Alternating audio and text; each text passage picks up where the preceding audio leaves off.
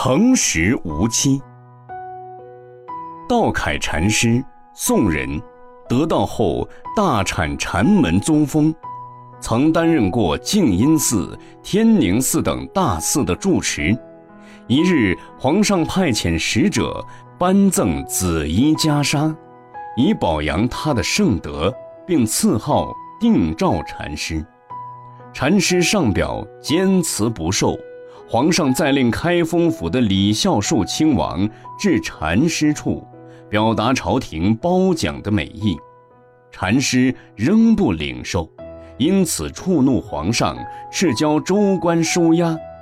诸官知道禅师仁厚忠诚，当到达寺中时，悄声问道：“禅师身体虚弱，容貌憔悴，是否已经生病？”禅师：“没有。”诸官：“如果说是生病，则可免除违抗圣旨的惩罚。”禅师：“无病就无病，怎可为求免于惩罚而诈病呢？”中官无奈，遂将禅师贬送资州，闻者皆流涕不已。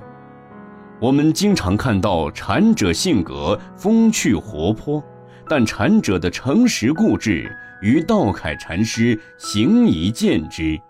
如明代莲池大师赞曰：“容极而辞，人所难也；辞而治罚，受罚而不欺。”不日难中之难乎？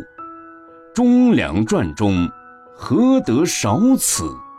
录之以封世僧。